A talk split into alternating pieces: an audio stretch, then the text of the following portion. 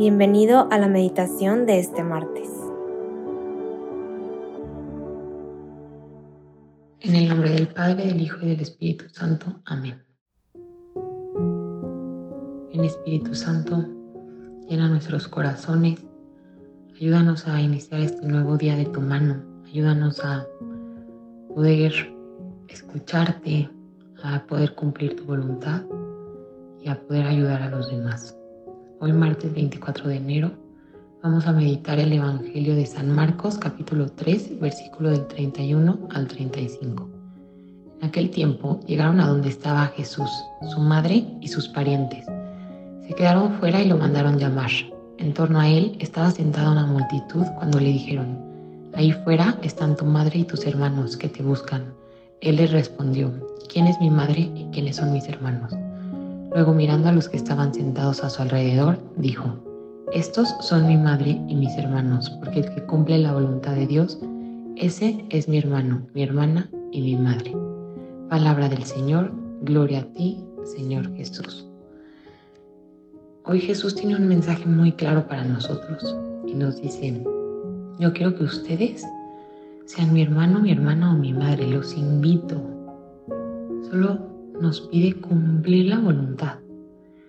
Y cuando yo reflexionaba en el Evangelio dije, bueno, pues ¿cuál es la diferencia entre cumplir u obedecer? Y mm, la definición de obedecer dice cumplir la voluntad de quien manda o lo que establece una ley o norma. En cambio, cumplir dice realizar la función o la labor que le corresponde. Y ese es el mensaje que hoy Jesús nos quiere decir. Cumple mi voluntad, no obedezcas.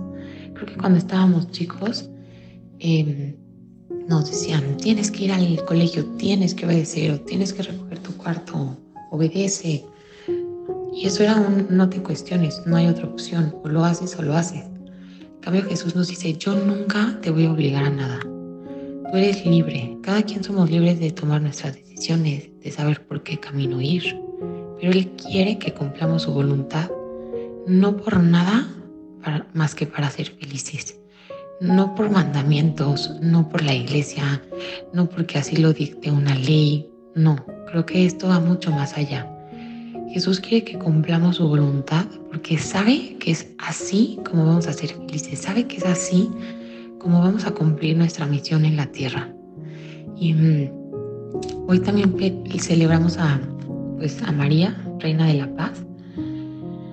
Y es un gran momento para decirle, María, tú más que nadie cumpliste la voluntad de Dios. Tú sí vivías en medio de una incertidumbre de que crucificaron a tu hijo, de que Herodes lo buscaba, lo quería matar, de que tuviste tantos episodios de incertidumbre, de cosas que a lo mejor no entendías, pero que tú hasta en la oración le contestas al ángel que tú cumples su voluntad, que tú estás ahí dispuesta a que Dios te muestre el camino que Él tiene preparado. Y a veces nos cuesta mucho esto porque muchas veces el camino de Dios es una montaña, y entonces nosotros vamos subiendo y vamos viendo que los demás van por un camino recto, fácil, y decimos, híjole, es que como que por allá está más fácil o por allá como que pues no se ve que le estén batallando. En cambio Jesús nos dice, yo quiero que subas esta montaña, pero lo que no sabes es que esa montaña te va a hacer llegar más fácil, más rápido, ya viene la bajada. Y esto es algo que a veces nos cuesta, pero que también tenemos que entender que cuando vamos por un buen camino, creo que las cosas se van acomodando. No sé si les ha pasado que como que hay trabas y trabas y trabas en algo y dices, híjole, se me hace que por ahí no es, o sea, a lo mejor y Dios me está poniendo ciertas cositas de decir, por ahí no. En cambio, también pasamos por momentos de incertidumbre en que a lo mejor y nos da señales, nos da luces y todo se acomoda y dices, híjole, me hace que por aquí voy bien.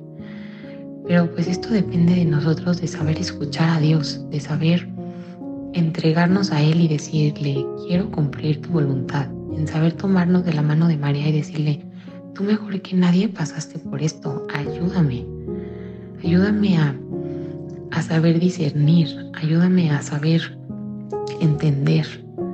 Entonces, pues quedémonos reflexionando en estos pedacitos, en cumplir su voluntad y no obedecer, en pedirle que nos ayude, que nos ilumine y que nos mantenga siempre tomados de su mano.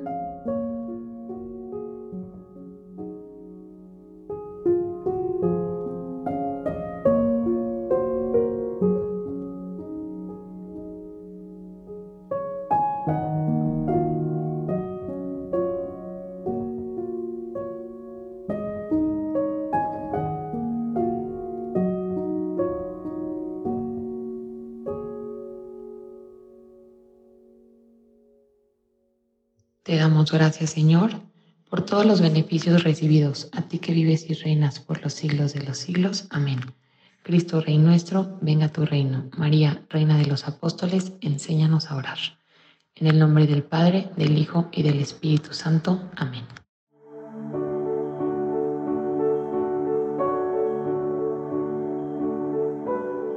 Te invitamos a quedarte dialogando con Dios y seguir en oración. Nos escuchamos mañana.